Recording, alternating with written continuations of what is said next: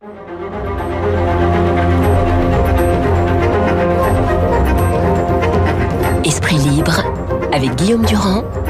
Radio Classique.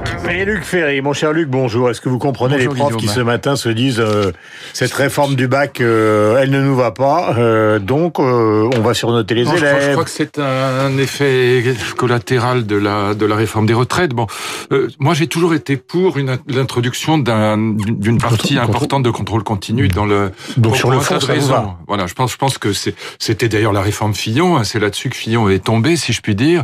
Euh, il faut dire qu'il n'a pas été beaucoup soutenu par Chirac, mais euh, sa réforme était très bonne. C'est celle que reprend Blanquer aujourd'hui. Alors dans le détail, je ne sais pas. le- J'entends les professeurs qui disent que c'est mal organisé. Ça, je ne sais pas. J'ai pas regardé le détail, mais sur le fond, je, je, je suis pour que le bac reste le bac, qu'il y ait des épreuves de Mhm. terminale du bac, mais pas toutes les épreuves. C'est idiot.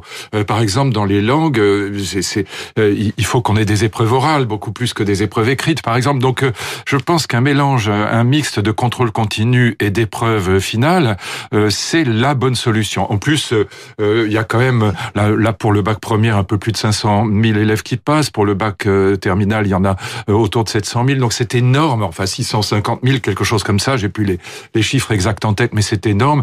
Ça coûte euh, 2 ou 3 milliards de- d'euros Mhm. pour 92% de reçus. Ça devient complètement ridicule. Donc il faut introduire cette part de contrôle continu. Les arguments contre qui consistent à dire que il y aura des inégalités entre les, les établissements, notamment pour le recrutement dans les grandes écoles, est, est totalement stupide.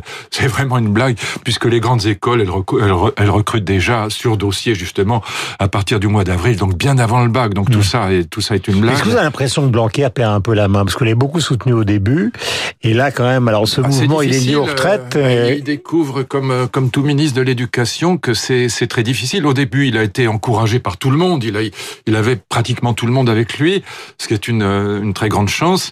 Mais euh, comme tout le monde aussi dans ce ministère, il s'aperçoit que c'est très difficile et que souvent, bah, c'est aussi ce que le problème que j'ai eu, on est parasité par des réformes qui sont pas celles du ministère lui-même. En l'occurrence, c'est les gilets jaunes, la réforme des retraites. Avant, n'oublions pas, Hmm. il y avait la réforme de la SNCF. Tout ça finit par percuter le Donc, c'est le ministère de climat l'Éducation politique. nationale. Bien sûr, c'est le climat politique parce que il y a une tentative toujours des extrêmes, de l'extrême gauche, d'associer les étudiants, les profs et les élèves parce que ça, alors là, évidemment, c'est la catastrophe absolue pour le gouvernement. Nous sommes dans une situation un peu particulière. Le jour où nous parlons tous les deux sur l'antenne de Radio Classique, il y a à la fois ce sommet avec les grands patrons à Versailles, demain Oui. c'est Davos, et de l'autre côté une résurgence d'une extrême gauche qui se dégage totalement de la gauche de gouvernement qu'on a pu connaître de Mitterrand à Jospin, Bien puisque sûr, on se souvient que Jospin disait, on lui disait mais qu'est-ce que vous faites? Puisque vous êtes un homme de gauche Il dit ben moi je suis là pour gérer moralement le capitalisme, mais Oui. il constatait quand même avec son équipe, parmi d'ailleurs dans cette équipe il y avait Jean-Luc Mélenchon à l'époque, il faut s'en souvenir. t'es socialiste. Voilà, il s'agissait de gérer le capitalisme et non, et non pas de, de, penser à, autre chose ou de le renverser.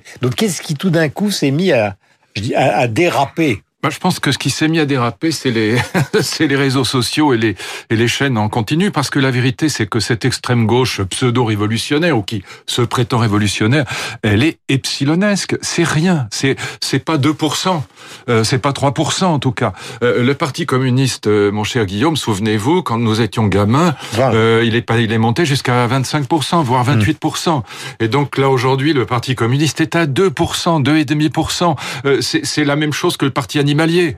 bon, donc euh, si on n'avait pas euh, ces petits effets de violence dont on parle énormément, mais qui malgré tout, par rapport, vous êtes historien de base, par rapport aux grandes grèves des années 30, euh, c'est que dalle.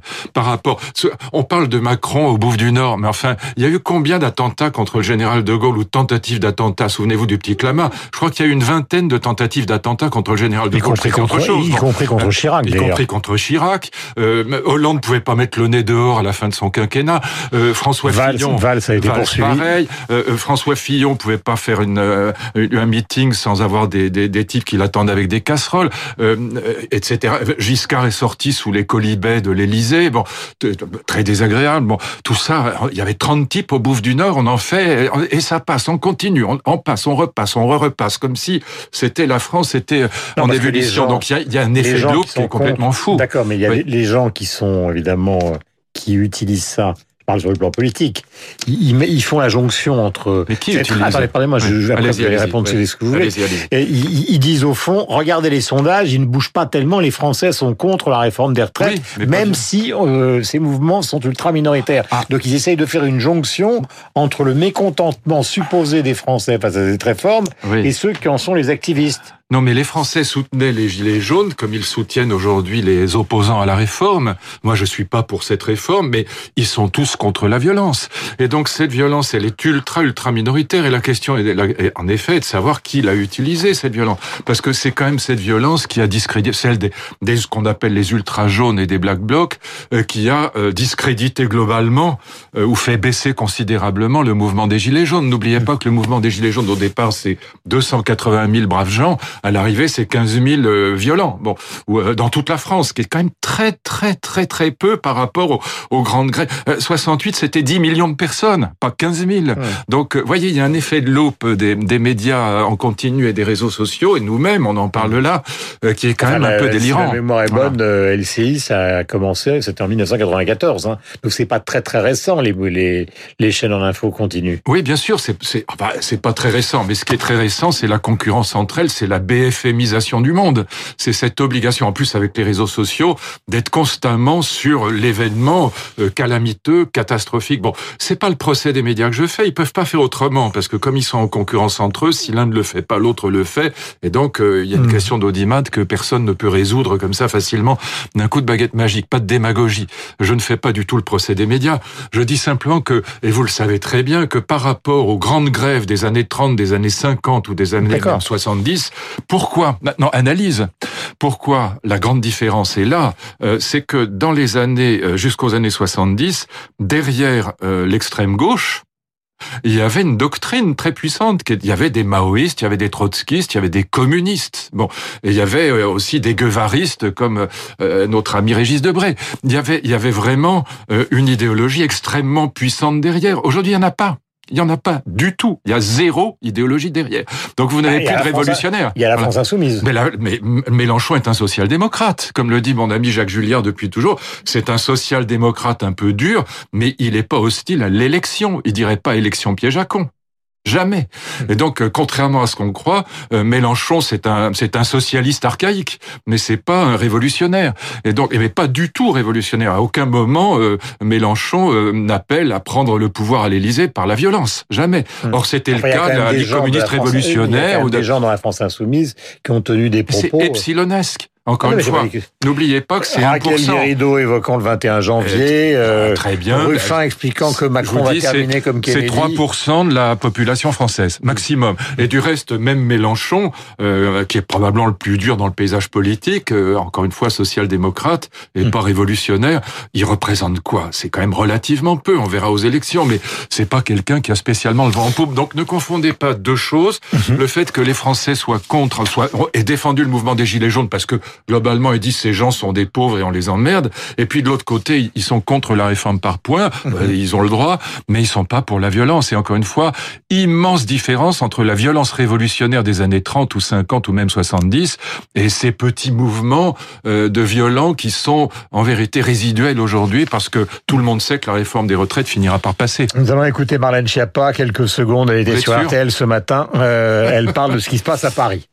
Sur Cédric Villani, d'abord, moi j'assume que la division c'est un poison, je l'ai dit dès le début. Là, ce sondage nous dit aussi, si on veut le regarder, que Cédric Villani n'est pas en situation de se maintenir au deuxième tour, et donc il faut qu'il en prenne toutes les responsabilités. Voilà pour ces propos donc qui sont extrêmement courts. Euh, Rachida Dati est en deuxième position et donc j'en reviens à, à la question que je vous suggérais puisque demain Marine Le Pen sera notre invitée. Est-ce que vous considérez que si elle est partie extrêmement tôt, c'est parce qu'elle se dit au fond que les municipales vont ramener la droite classique dans une position beaucoup plus favorable qu'auparavant et qu'il faut partir très longtemps avant pour ne pas qu'une candidature euh, Barouin, Pécresse, euh, Bertrand, avec près de bonnes municipales, ne ressurgisse. Écoutez, vous lui demanderez, moi je ne suis pas dans la tête de Marine Le Pen, je pense qu'il y avait des rumeurs disant qu'elle avait peut-être pas très envie ou qu'elle en avait assez, je crois que c'est peut-être pour combattre ces rumeurs, je n'en sais rien, vous lui demanderez. Mais de toute façon, ça n'a aucune espèce d'importance dans la mesure où euh, dans son parti, il n'y a qu'elle comme euh, présidentiable, comme candidate Hmm. possible, donc qu'elle se déclare maintenant ne change rien, puisque de toute façon, Oui, on sait qu'il y aura deux candidats qui sont certains, Guillaume, c'est Macron d'un côté, Marine Le Pen de l'autre. Après, on ne sait pas trop si au Parti socialiste ce sera probablement, ou en tout cas peut-être Ségolène Royal. Du côté des LR, c'est encore extraordinairement flou. Mais du côté de la République en marche et du côté de, du Front National, du, du Mhm. Rassemblement National, les Mais- candidats sont certains, donc ça change rien. Mais est-ce que ce sondage, est-ce sans vous- intérêt. Mais justement, c'est pour ça Oui. que je vous parlais de ce sondage sur Paris. Oui. Oublions Paris et cette division. Oh. Est-ce que vous croyez que ce sondage, qui est plutôt favorable à Rachida Dati derrière Anne Hidalgo, est le signe d'un réveil des Républicains et pas simplement le signe d'une division Non, c'est le signe d'une division. C'est pas c'est pas le signe d'un réveil des républicains. Les républicains sont pour l'instant complètement dans les choux.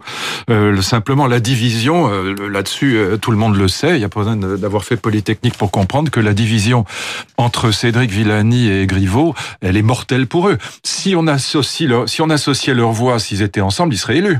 Donc c'est quand même. Et là, je ne sais pas ce que fait Emmanuel Macron parce que euh, du temps de Chirac, euh, jamais le président Chirac n'aurait accepté ça.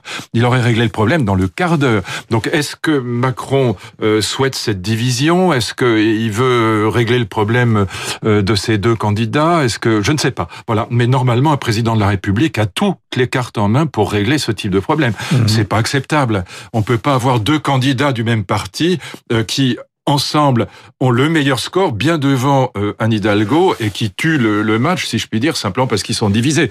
Le président de la République doit, doit mettre de l'ordre là-dedans, c'est à lui de le faire.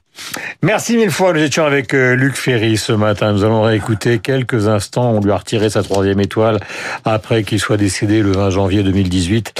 Euh, on a retiré une troisième étoile Paul Bocuse. Certains considèrent que c'est un scandale absolu d'avoir touché à ce qui est un mythe de la gastronomie française. Voici quelques mots de celui justement qui l'a révolutionné lorsqu'il était vivant. C'était fabuleux parce que j'avais encore des nappes en papier, des couverts en inoxydable et les toilettes étaient encore dans la cour. Voilà Paul Bocuse, donc euh, Ah, c'est un personnage loup en croûte ouais. avec la sauce sauron et tout ça a été rétrogradé. Sa première étoile, Ah, c'était 1958. Il faut jamais toucher aux idoles, c'est jamais bon. Bah, c'est ce que dit Marc Vera. En touchant à Bocuse, on a touché à la France. On en parlera avec Alain Ducasse, qui sera jeudi, donc l'invité politique. Et oui, car la gastronomie, c'est aussi une certaine forme euh, de politique de la matinale de Radio Classique. Demain, c'est Marine Le Pen. Merci mille fois. Euh, contestation de Luc Ferry. Mais c'est pour le faire tout sauter que j'ai prononcé ce mot. Tu cherches une transition. Voilà. Et nous avons rendez-vous avec le journal et nous serons avec Franck Ferrand.